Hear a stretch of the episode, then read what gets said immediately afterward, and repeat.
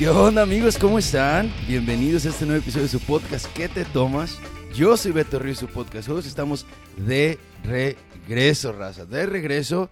Y otra vez no puedo decir en su podcast favorito porque pues hoy estoy otra vez con un podcaster y, y la verdad no quiero competiciones. Este, pero en uno de sus podcasts favoritos, bien contento de estar acá porque pues la persona que, que, estamos entrevistando hoy, la neta, la admiro bastante. El movimiento que está trayendo para hacernos sentir que podemos ser quien queremos ser, lo admiro un chingo y me encanta y me siento identificado. Así que, ¿sabes qué? Vamos a invitar al Pavel. Pavel, bienvenido a ¿Qué te tomas, carnal? Hey, un placer. Y ahora es que yo digo que, que yo me estoy tomando. Ah, sí, sí, sí. ¿Qué, ¿Qué te estás tomando, carnal? Bueno, aquí son, aquí en Nueva York son las 12 y 5 y yo me levanté un poco tarde, pues todavía me estoy tomando un cafecito. y ya, tu, ya tuve el, el, Popeye con el café Bustelo ahí. Oye, es, está chingón, está chingón tu taza, es really cool, man. Sí, yo le, le, mandé un mensaje al Pavel, le digo, hey, este, ¿sabes qué van a ser las 9 de la mañana en California? Eh, yo me voy a tomar lo que tú te tomes, pero relajado, hermano, porque 9 de la mañana no quiero... No, me hice un café, un café. Y dije, ah, qué chingón, gracias, cara. yo no sabía que si te iba a tomar una, un mimosa tempranito. hey, that, that, that, would have, that would have been a good thing, man. But hey, Pavel, Muchas gracias, de verdad. I'm, I'm, I'm so excited to talk to you, man, because you know I've been I've been following your journey. Uh, you know, from the things that you've done, the the things that you're doing, and and the movement that you're starting. You know, where you know trying to help us Latinos, Latinx people, people of color, to be who we want to be. You know, who we really are, without having to hide behind that uh, veil of what people want us to be. You know, so. Uh, but before we get into that, you know, th- this is a podcast of immigrants or children of immigrants, you know, and I want to hear about, you know, your story and and how you got here, man. So, dude, how is it that your family or, or you got to the U.S., man? Yeah, I mean, so I was born and raised in, in New York City, pero las familias son de la República Dominicana. O sea, okay. eh, toda la familia mía se nacieron y se criaron en la República Dominicana. Y si, cuando uno piensa de la familia, yo, a mí me gusta pensar como dos, tres generaciones antes. Y cuando yo pienso en eso, yo me crié con mi abuelo y mi abuela, que son otra vez de la República Dominicana, pero ellos se criaron en, en una época del país que era de dictadura. O sea, es eso, cuando uno piensa tiempo de dictadura, necesita pensar en la era de Trujillo, Rafael Trujillo que se llamó, sí. y, y, él, o sea, los privilegios que nosotros tenemos en los Estados Unidos, eso no, eso no lo tenían cuando ellos estaban criando. O sea, eh, por ejemplo, mi abuelo siempre tenía un saco, siempre. Y hasta, hasta cuando inmigró a, a, los Estados Unidos y estaba en Nueva York y él tenía como una bebida con su amigo en la casa, o sea, ni una discoteca ni una barra, en sí. propio casa de amigos se ponía un saco entero. Y yo digo, coño, pero ¿por qué mi abuelo se pone un saco cada vez, todos los días? Y, Sí. es, y es, es el- es la idea de él quería impresionar a la gente antes Claro. que la gente tenían like a like a negative perception of him. O sea, that Right. idea of like first impression. Y era porque en la era, la era de Trujillo, like you didn't want to stand out. You didn't want to be seen as like suspicious. You didn't want to be seen as like a potential criminal, right? So that idea of like impacting someone's perception before they saw you was really important for him. But when they immigrated to New York, they came to the Upper West Side in New York. And I don't know if you know about the Upper West Side, but No, it's a can you talk very to us about it? Yeah. It's one of the wealthiest zip codes in the United States. But a donde yo viví, en el edificio mío, era, era lleno de, de um, inmigrantes. O sea, a lot of Dominicans. Puerto Ricans, um, black folks. And, but it's just one building. O sea, imagínate un, un edificio de, de pobreza, pero alrededor del edificio, muchísimo de dinero. Por ejemplo, tú sabes la película Home Alone Sí. Down the street, o sea, dos cuadras, una cuadra al lado de mí vivía Macaulay Culkin, el niño de Home Alone. Really? O sea, la ciudad de Nueva York, siempre dicen que Nueva York es un melting pot. No, ¿verdad? Que es un, eh, una mezcla de vaina, pero siempre hablan de la mezcla de cultura, no hablan, no hablan mucho la gente de la mezcla de dinero. O sea, en una cuadra, pobreza y la próxima cuadra, riqueza. O sea, cuando yo salía de, mi edificio, de, ese edificio de pobreza, yo veía la posibilidad de, qué lo puede ser, de, qué puede ser mi vida. Pero también en ese edificio que vivía en Macaulay Culkin, nadie se parecía a mí. O sea, pues yo era cerca para ver la, posibilidad, pero yo no sabía cómo hacerlo. Por eso como yo me creí.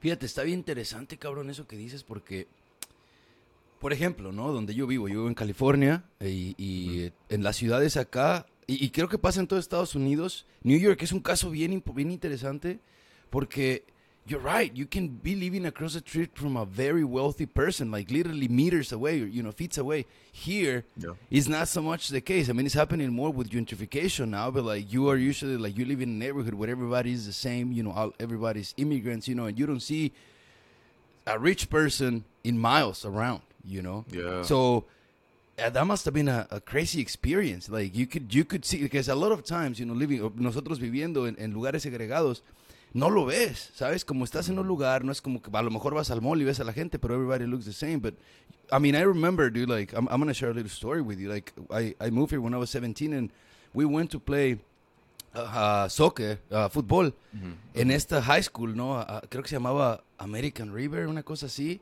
Y pues nosotros, nuestro uniforme, a veces nos, nos, ponían a barro a nosotros, ¿no? Íbamos a nuestro bus de la escuela, llegamos y pues era una escuela segregada, no segregada, pero pobre, ¿no? La de nosotros, no teníamos mucho dinero. Llegamos ahí, tenían dos o tres coaches, shades, everybody had a locker. Beautiful, beautiful school. And I was like, what?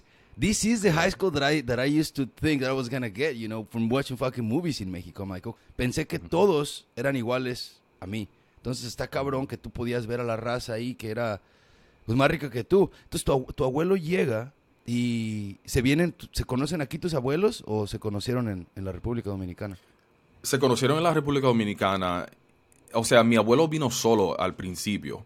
Y, o sea, yo no sé el lío que él hizo para llegar aquí, para para conseguir los papeles, porque en la época de Trujillo, en la, una, una dictadura, no dejan la gente viajar así. O sea, es como un número específicamente de gente que puede salir al año, puede ser. Pues yo no sé cómo lo hizo, pero llegó aquí, consiguió su papel y toda la vaina y estaba trabajando en varias factorías y después cuando tenía, tú sabes, un poco de dinero, mandó para la familia para que venga para acá.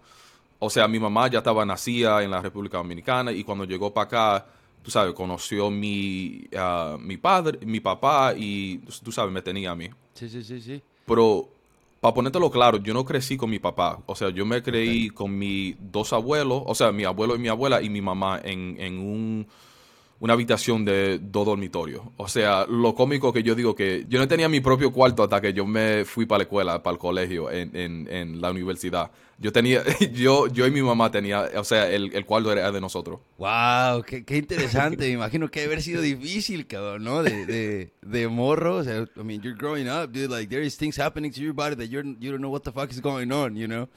Uh, yeah, yeah. Y, estar con, con, la jefa. Había... But it's interesting, man. Like, this should be said out loud. You know, like, I, I don't think a lot of people realize. I mean we know. I mean, you know, you're you, you know you're, you're, you you come from an immigrant family, and also, uh, you know, from a from from a group of people that you didn't have much. You know. Yeah. So like we know what it is. I mean, my parents like when they first moved to the U.S. When my mom was pregnant with me, she they were living a, a lot of people in one house, and their room was the laundry room you know mm. no bed like that's that's where they used to sleep like this is this this is the reality of how things happen how dreams and fucking fortune in the us you know um but what i was gonna say is like I saw this podcast about this this family that used to live like everybody in the same room. I'm even with TikTok. Like I don't know if you've seen those mm. TikToks where like there is like six, seven people living in a room. Nobody's yeah. complaining because they know like you know that's how things are. Like they thought that's the way people live because they haven't seen anything else. You know.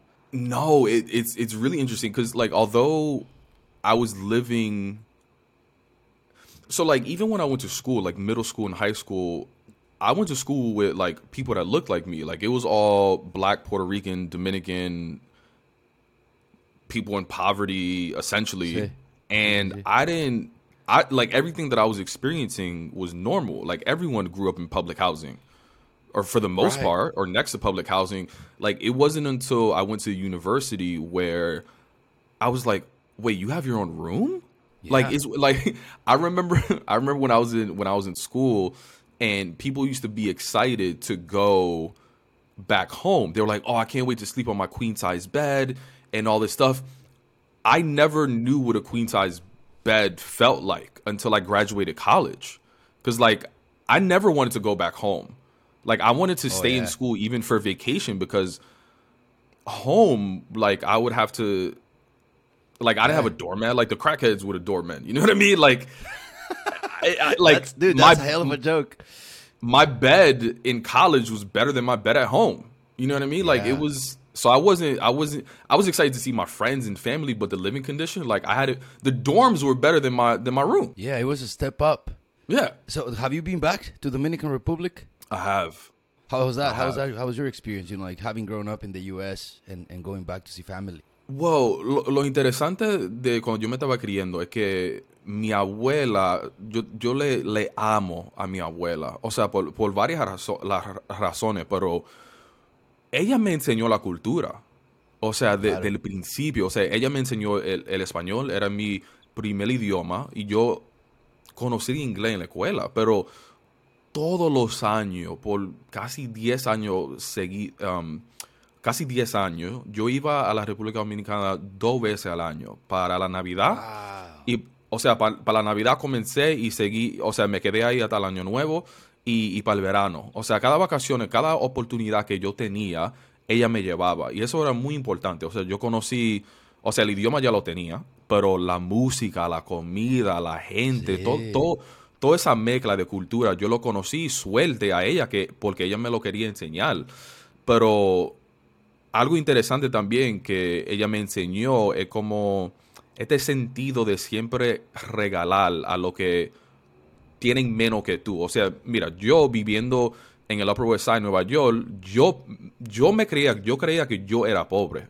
No, ¿verdad? Porque yo estaba alrededor de riqueza, pero cuando yo voy a, a Santo Domingo, soy yo el rico.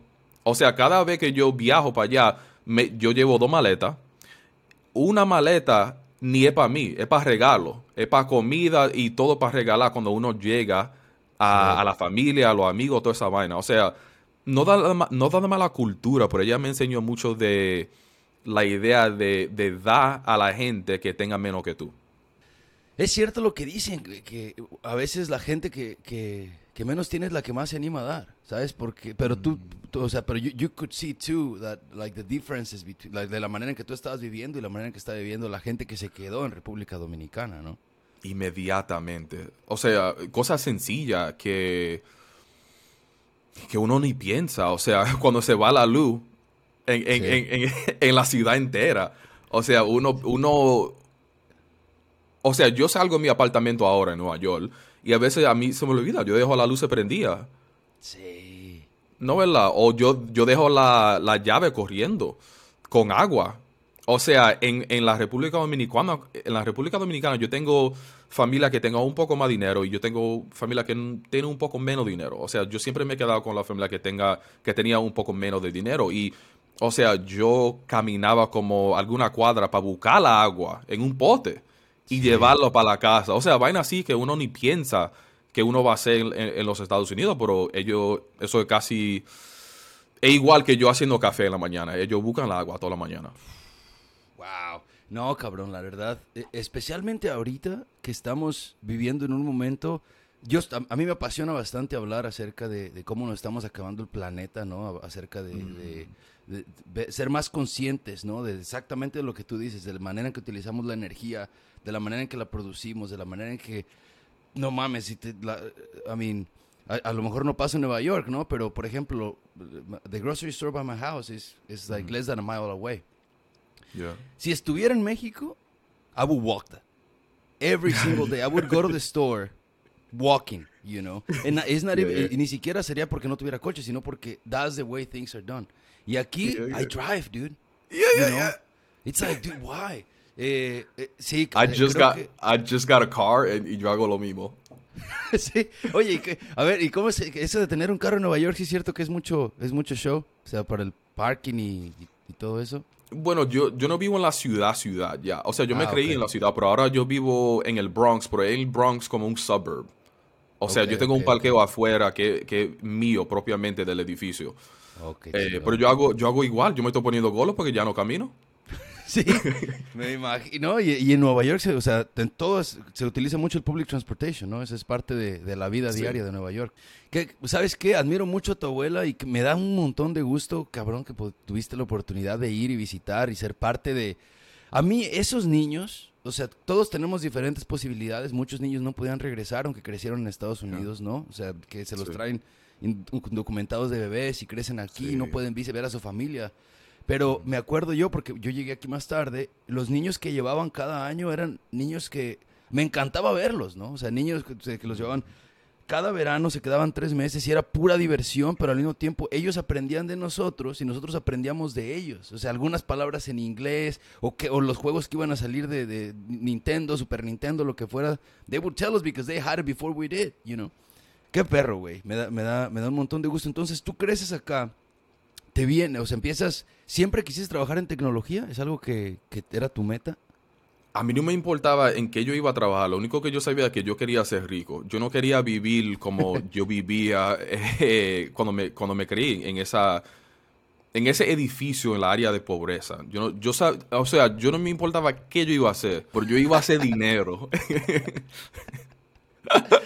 ya estoy aquí. Hey, estaba hablando con unos compas hace poco y estamos hablando de eso. Estamos esto fue hace como unos seis años, ¿no? Nos acabamos de graduar de la universidad.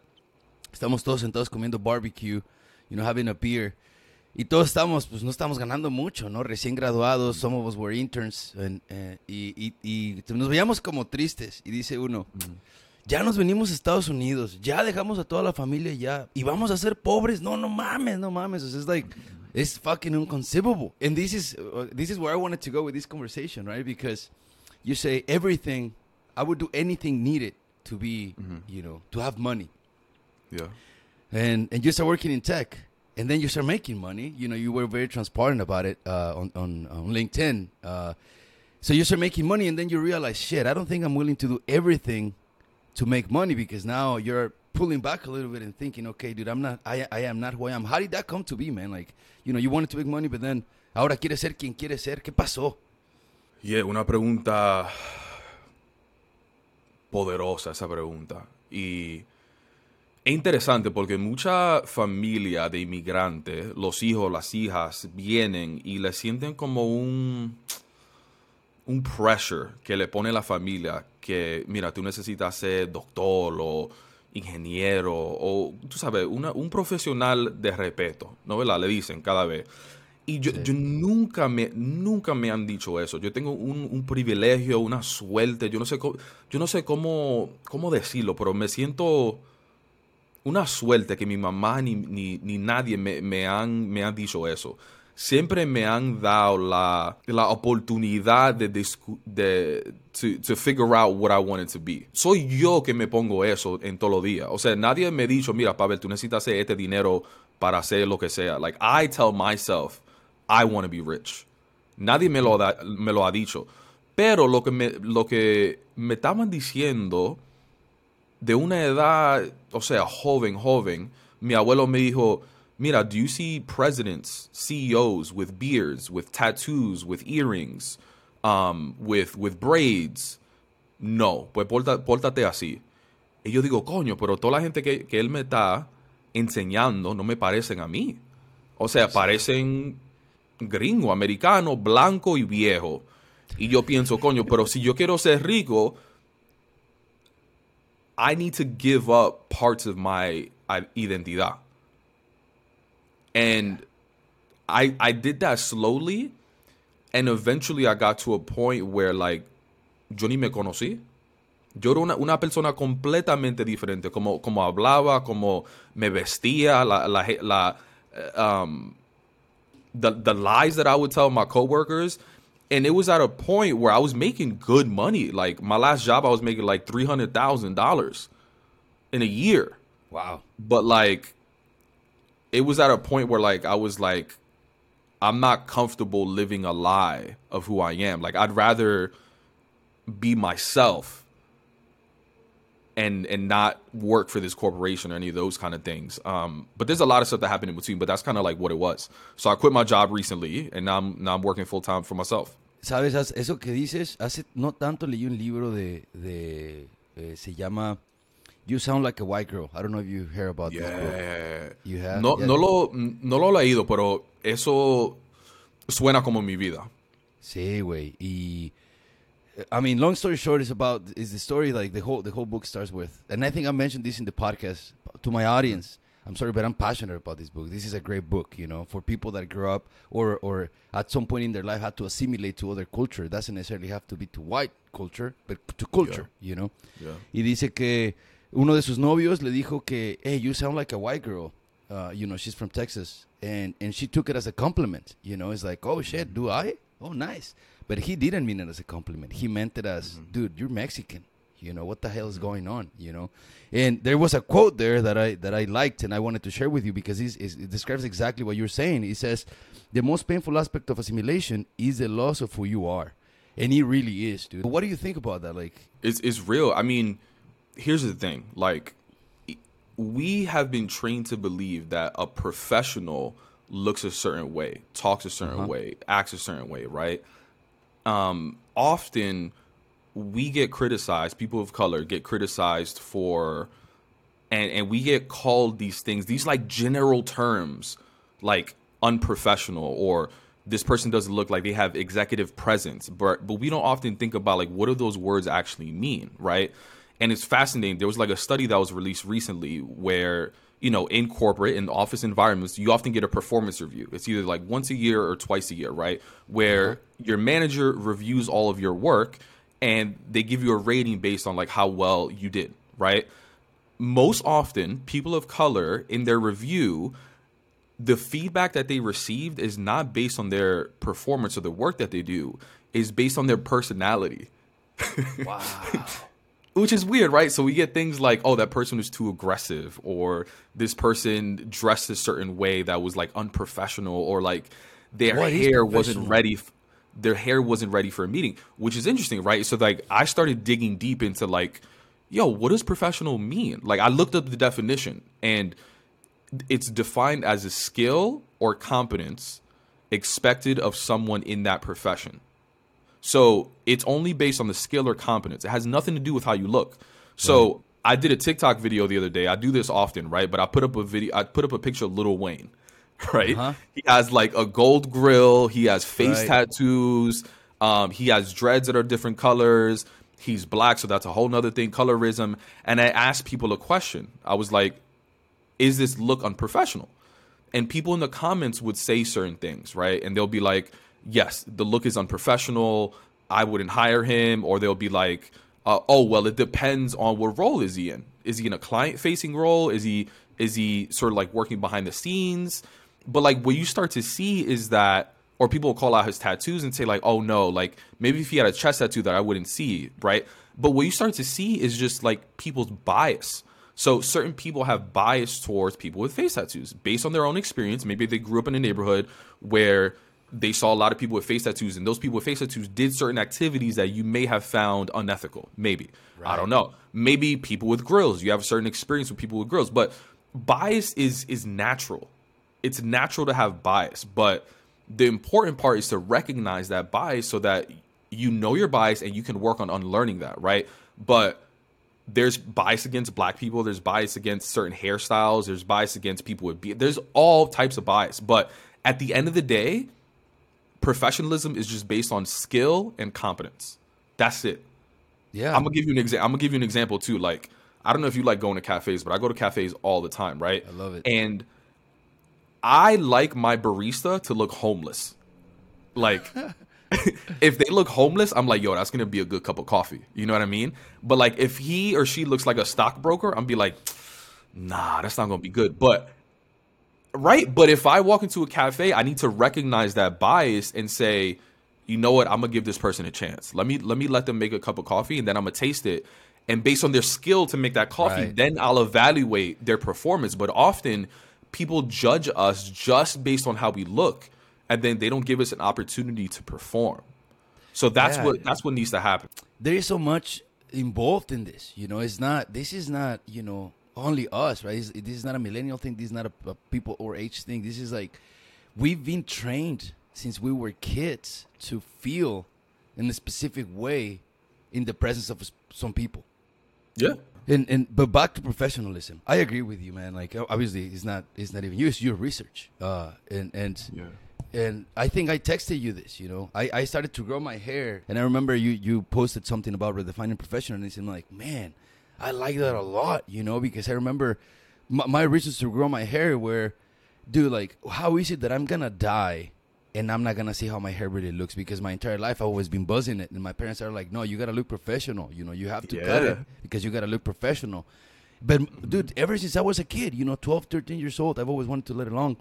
I wasn't expecting to feel the way I feel when I started growing it, you know? Like you, and it wasn't easy, man. Like I cannot tell you countless times people would tell me, "Dude, you got to cut that off. You got to cut that off. It doesn't look good." You know, like this and that, especially because I work in a in a public facing role, you know. I was I was I, I, I was working for for uh elected official, you know, for a government agency, but they were cool with it. You know, that like my boss, man, he used to come in and see me every day, and he he was very supportive. Like everybody within my team, it was people that weren't even part of my team that would make comments. You know, Yeah, and and, yo, there's so many important things that you said there. O sea, una, una cosa importante que tú dijiste es que la idea de profesional no comienza cuando tú com- comienzas a trabajar.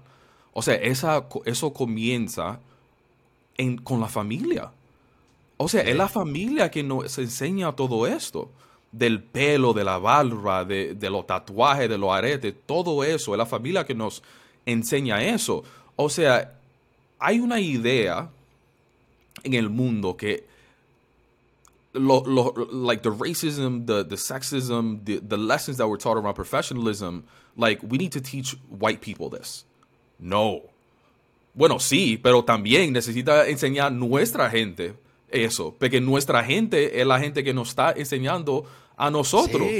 sí, sí, 100%, cabrón. Like I would go, like I do a lot of speaking engagements at like really big companies, and again, I'll put up a picture of Lil Wayne, and there are black women in the audience that say I would never hire him. There are Latinas in the audience that say I would never hire him. So like, there's a lot of talk of like we need to teach white people, but we need to teach ourselves just as much about this. And the interesting thing about this as well is like another thing that I hear about speaking in, in speaking engagements, I would ask the question around like, yo, what's stopping y'all from being your, your most authentic self? And something that I hear most often is like, bueno, yo no quiero ser la única persona que me pongo mi pelo rizo. Porque, ajá, si yo soy la única persona, me van a, me van a decir muchísima vaina a mí porque yo soy la única persona, ¿no verdad? Sí, Pero imagínate por un momento, un momento, imagínate, ciérrate los ojos y piensa que, ¿y si yo no soy la única persona? ¿Y tú con tu pelo largo? ¿Y si tú no eras el, no el único hombre en la oficina con el pelo largo? ¿Y si toda la gente en la oficina un día se levanta y dice, coño, ¿tú sabes algo? Yo estoy harto de esto. Yo quiero hacer mi propia regla. Sí. Y de, este, de ese día, lo que va a pasar es que alguien te va a ver a ti y te va a, te va a decir, coño, pero mira, Beto, él está haciendo lo que él le da la gana. Comenzando hoy, yo voy a hacer lo que me da la gana. Eso es lo que pasa. O sea, tú le vas a dar inspiración a una gente solamente por hacer lo que te da la gana. Eso es inspiración, solamente por hacer lo que, lo que te da gana, lo, lo que te da la gana a ti. Lo que tú estás haciendo es que tú estás creyendo representación para otra persona. Es Yeah. muy cierto. That's Creando where it starts, and it's- and it's it's like a ripple effect. Like it starts with one person in the office doing it, and then you'll slowly start to see more people doing it, and then eventually we can normalize that. Whatever it is you want to normalize, you can normalize it Just by starting, huh? just by starting. Dude, that that is But so it takes true, like- bravery. it takes bravery for the, to to be the person to start it. Man, I, it, it, it's it's fuck, it's so true, man. Like I was, uh, well, I was watching a movie yesterday, uh, like most nights, and I was watching this movie about this lawyer that you know he catches a, a it's it's not related, but it's kind of is, you know, to what we're speaking about right now. He he catches this this um, uh, chemical company poisoning a whole seventy thousand people in a community. You know, like whole ass poisoning. You know, like a big percentage of them getting cancer, etc. And he catches them, and he actually works for a for a firm that protects uh, chemical companies. You know, his job is to protect these people, but these these these specific company is not their client. So he goes in a fucking career long battle against this company. You know, starts in like in the '90s, and he doesn't resolve until like 2015. It was 20 years of his life, and he suffered. You know, his family suffered. You know, he started getting pay cuts rather than making more money because he was fighting for what he was believing. You know, to be the right thing. And and I told my wife, I'm like, we're watching this, and like obviously we're getting sentimental. And I'm like, man, why is it that people that change the world have to suffer so fucking much? You know, like it, it, it really is true, man. Like we're we're speaking about having to be yourself out there in a you know in an area that doesn't necessarily want you to be yourself so there is gonna be retaliation you know it might not be direct but it's gonna happen and you're gonna suffer but like you have to be motivated by wanting to be who you want to be and understanding that what you said you are creating representation like you know one of my uh the podcast uh, um, guests that i invited you know she said something that fucking struck me. She's like, "Look, it's not about being at a tech company and being Latino. You know, that's just a statistic. You have to go in and not let yourself, you know, not assimilate to what everybody else is doing. You have to be yourself because if not, you just become a statistic." That was like, fuck. That was deep, man. Like he, he I appreciate it. She's saying that. Uh, but yeah, dude. No, I I, I agree uh, with you one hundred percent, man. That's deep. I might steal that one. Yeah, dude, you have to. I and uh, I, I love to introduce you all. Like here, uh, she, it was it's corporate pero Latina. Uh, that's her handle. Oh uh, yeah, shout out to yeah, her. Yeah, yeah, yeah. Yeah. Uh, and yeah. she said it. I was like, oof, that is that is deep. You know, it is. Yeah, um, her her and I is just one of those. You know, just like you and I. Like we just met online. Um, so yeah, I follow her. We're we're we're cool. Awesome, man. So uh, now you know you you quit your job. You know, you quit TikTok because he wasn't letting you be who you you know who you wanted to be, and also it was it was kind of soul sucking from what I was reading. You know, it was it was taking more than you wanted to give. You know, they wanted you to to work long hours, but like not necessarily you know um, in a way that was supportive, right? Like you said at some point, look, I don't mind doing the job, but I want to be respected, right? So, what, what was that experience? Can you talk to us a little bit about that?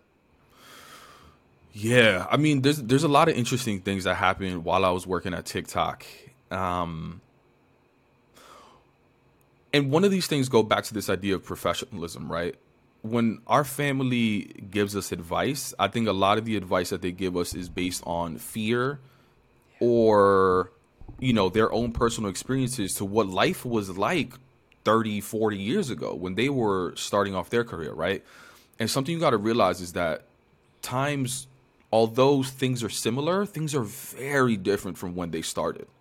And the fears that they had of being like maybe deported or fired from their job or like a bunch of things like maybe there are like a bit more protections in place now. For example, like it's easier to get a job now, right? There's like LinkedIn. It's just things are very different, right? So I always say that like the advice that our family gives us uh, has an expiration date. Like they aren't in the spaces that we're in. They don't have the opportunities that we have, right? So, you know, here's an example. Like I remember my mom or like I remember family growing up, they were like, "Don't tell anyone how much money you make."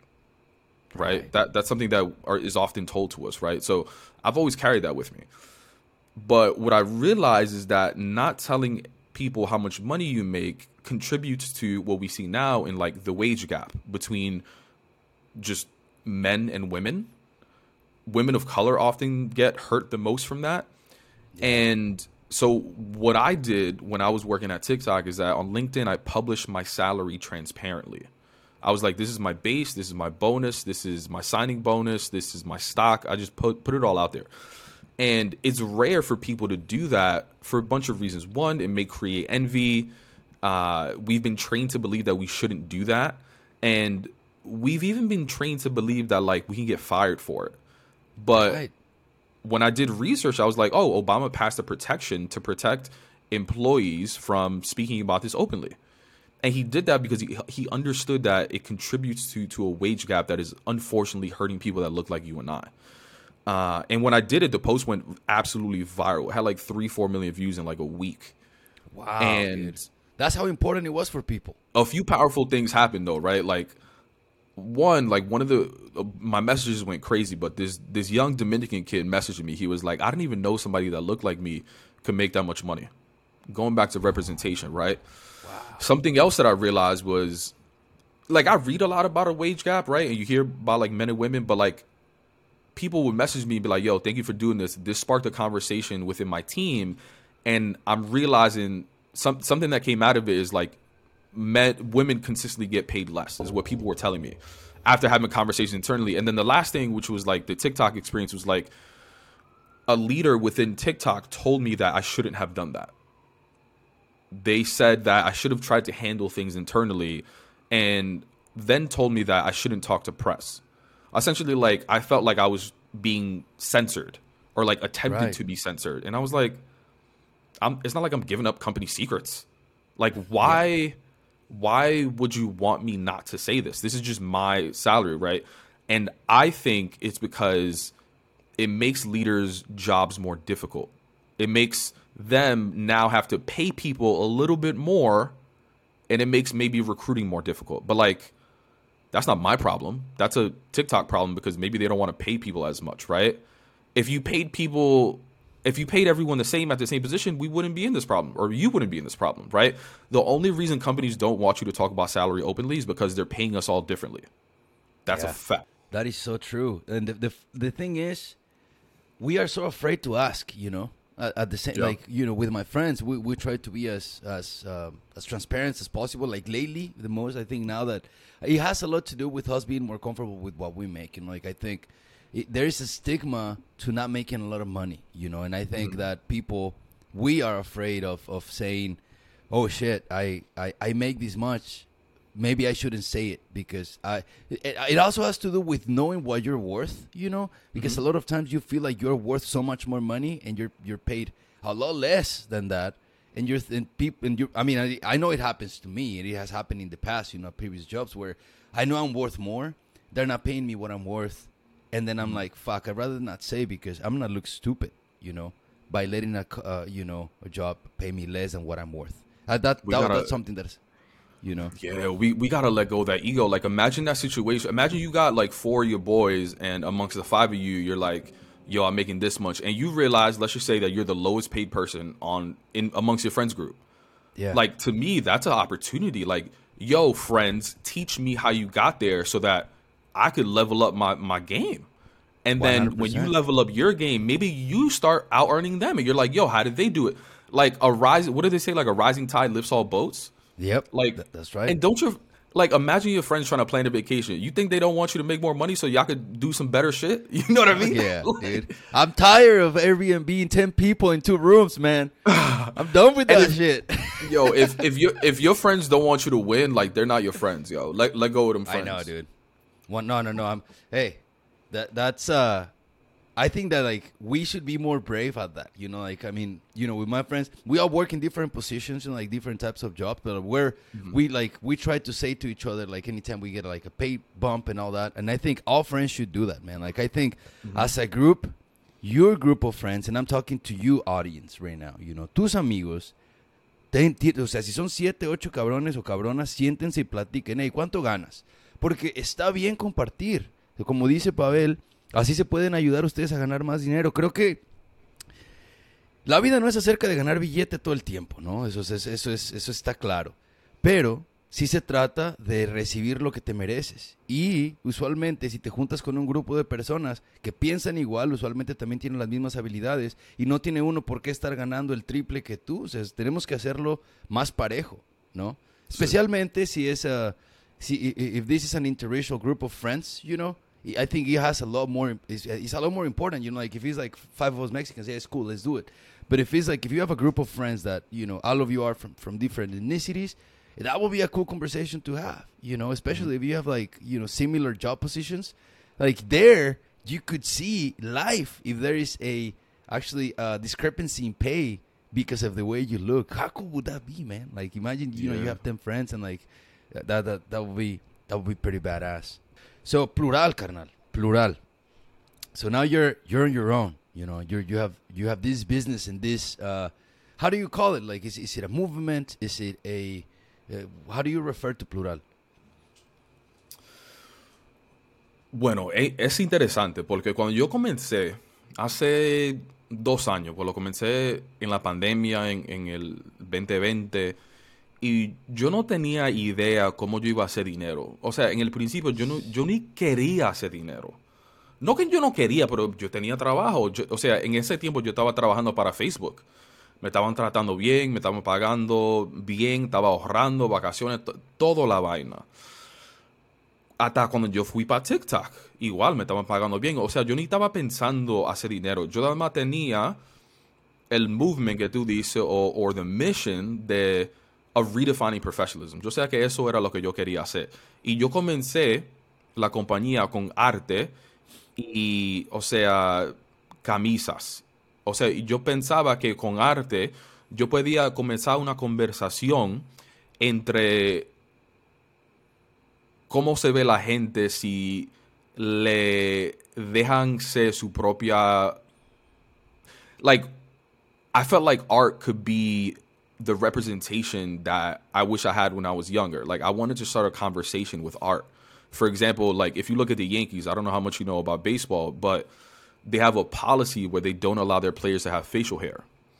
They don't allow their players to have most traditional black hairstyles like beards and afros and braids. Like there's a lot of examples of black players going to the Yankees and having to cut off their braids or dreads. Again, going back to my grandfather or like your family telling you you can't have long hair because it's this idea of like what a professional is supposed to look like, right? So one of the early designs that I did was like Yankees players, but with beards and like facial Oh, hair wow, and like cool. trying to reimagine what a what they would be like if they were allowed to be themselves. But I mean, I think it worked in starting the conversation. But one of the most powerful things I did was start the podcast because going back to a lot of these conversations around work or even like how much you get paid, a lot of these conversations are happening anonymously or like in private you know? Maybe you may tell like your closest friend but most often like we don't talk about a lot of these things. So i wanted to be intentional and say like i'm gonna put a face and a, and a, and a name to each story so that people can start seeing themselves in each story. So that's doing really well. But even with that I you know where i am where i am now is like i'm realizing that a lot of what i'm doing is not just like inspirational it's really educational. And even a lot of the revenue that i'm making now like companies are hiring me to educate their employee base and their leaders around authenticity in the workplace, bias, diversity, and inclusion. So, what Plural started was like a lifestyle brand, and what it's transitioning into is an educational technology brand. So I want to use all of the conversations, all of the the content that we produce, and more so create a personalized learning experience for people depending on what needs you have within the organization. So that's kind of like what I'm pivoting into, um, and I'm creating some exciting things later in the future with uh, with technology and like the virtual reality space. But I'm in the process of that transition from like lifestyle brand to educational technology company. Qué chingón, se escucha súper en, en dentro del, del, del Web3, ¿no? Like the metaverse, is that what you're trying to build? Yeah, I mean, hablando de arte, imagínate, NFTs and Web3, it's like everybody's thinking about arte. Um, específicamente no el arte físicamente, o sea, arte, arte digital. O sea, eso, el, eso es el, el, el origen de, de la marca, de Plural. Pues yo ha comenzado a hacer NFTs, pero I haven't released it yet. But it's going back to that idea of like the Yankees. Like, I want you to see people and say, like, wow, I've never seen a teacher that looks like that. You know what I mean? I've never seen an astronaut that looks like that. Like, I want people to feel almost like uncomfortable Yeah, and be dude, like, that's not a teacher. Ooh, that is that is a mission, man. That that is fucking cool, man. Like I think uh, it's I I'm a big big um uh, fan of comedy. You know, I I'm actually I I want to be a comedian. Like I've I've been trying to like I go up in open mics and stuff, and I think that's one of the best parts about comedy es eso, a poner a la gente incómoda con cosas que nos pasan diario. they fucking pulling the rug under their feet, you know, and like Para and- que and then they- piensen. Sí, es que de eso se trata. Creo que esa es una manera. Arte es la única manera en que de verdad vamos a ver lo que está pasando. Hace poquito Sí. estaba viendo. Sabes que aquí el arte en Estados Unidos no lo toman tan en serio. A- a- hasta hace poco, sabes que la pandemia nos enseñó eso, ¿sabes? O sea, todo el mundo es hacer dinero, levántate, busca, ¿qué vas a hacer, cabrón? Limpia tu casa y cuando acabes, ¿qué vas a hacer? cabrón? Ah, esto, esto, siempre, actividad, actividad, actividad. You're fucking stressed. You're like, they want your level of, the stress levels to be so high. Yeah. And then during the pandemic, you know, a lot of us had the privilege of being able to stay home to work. And then we realized that art was a way to release that stress and like learn who we really were, you know? Like art is such a power tool, man.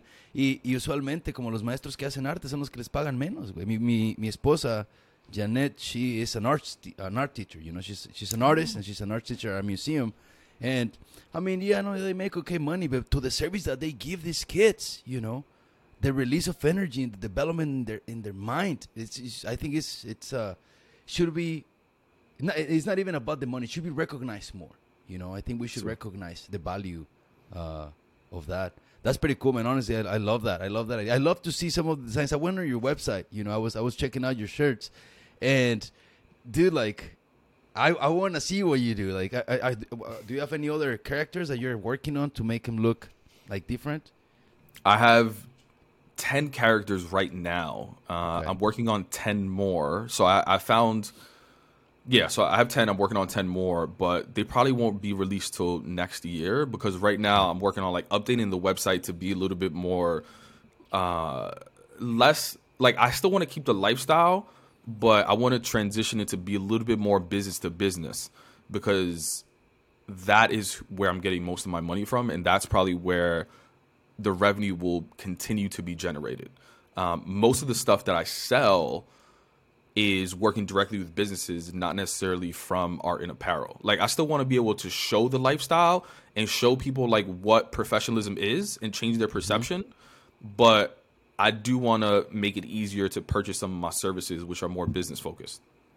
Yeah, and, and, and you deserve it. You know, like I think you 100% deserve it because a lot of times, and I want to change that perception. Like it's not it's not my life goal, but I wanna I wanna make sure that people understand, at least people that listen to, to the podcast, that the fact that you want to change the world doesn't mean you want to do it for free. And I'm not saying that everything that you do, you know, in life needs to be, have a monetary value attached to it. But dude, like you need to sustain yourself and it's like all of us you know we need to we need to eat right like I, it, calle 13 said it better you know like uh, residente i'm a big fan of, of residente i don't know if, if, if you listen to his music Yeah. and at some point in one of his songs he says okay you want me you want me to change the world but you don't believe you know no, no me crees en lo que hago porque quieres que gane en, en pesos cubanos, ¿no? O sea, quieres que sea pobre contigo para poder representarte. No, cabrón, no se trata de eso. Se trata de que I'm fucking building a movement and I'm trying to make a life of myself, but you need to understand that I'm doing this movement for all of us, you know? Um, it's kind of, that's kind of the way I, I, I see things, you know? Like, I don't think anybody should do anything for free. Anybody! No. Uh, except you uh, being a guest on my podcast, you know? because, because I don't have any money to pay you, brother. So, um, Bro, yo, we'll- that's, we'll eso, get eso es there. difícil. Eso es difícil también. O sea, imagínate, yo estaba haciendo buen dinero y yo dejé ese trabajo y ahora no hago nada. O sea, yo hago dinero, pero no lo que yo estaba haciendo. claro. O sea, el, el pensamiento es que en algunos meses, puede ser en algunas semanas, puede ser lo- el próximo año, que yo regrese a lo que yo estaba haciendo con, con el dinero, que me paguen bien, pero ahora mismo yo no estoy ahí. Yeah. So, go fucking purchase a shirt, okay? ¿Quién tú eres? Plural. Hey, carnal, de verdad, te agradezco, Pavel, que, que hayas venido y nos hayas compartido tu historia. Honestly, you know, this is, this is very educational and also, you know, I know that at the end of the day, that's not the goal, like being, being inspirational, but, but you are, man. You really are, you know, like have, being brave enough to be that different person, you know, like being brave enough to say, look, this is this is killing me you know i don't want to be someone else i want i want to be who i am and i want to invite you all to see this transition so that maybe you want to do it for yourselves. Uh i admire that shit man. Like honestly props to you. Uh if there is anything that me or my audience can do to help that movement brother we're here for you. Thank you so much for sharing. Se agradece. Lo único que, que lo único que yo quiero es que, que escuchen el podcast, quién tú eres. Um, y si, si, te gusta, leave a rating and a review, pero se agradece la oportunidad para, para de, eh, hablar mi historia. 100%. ¿Cómo te pueden encontrar a ti en Instagram? Todo en plural. Instagram, TikTok, um, plural. Fantastic. Porque, a ver, la gente a veces me escucha, pero no me siguen en redes y a veces pongo los posts, but they, they don't see, like, the way things are written. So, hey, raza, vayan, sigan a mi compa Pavel. ¿Te gustaría que te sigan en tu, en tu Instagram personal también? Uh, sí, si quieren. Sí. Está ese arroba Pavel Uh, pa, pa- pa biceps. yeah, right? bye. yeah, yeah. Ya está. Pues raza, muchas gracias. Cuídense y nos escuchamos el siguiente episodio.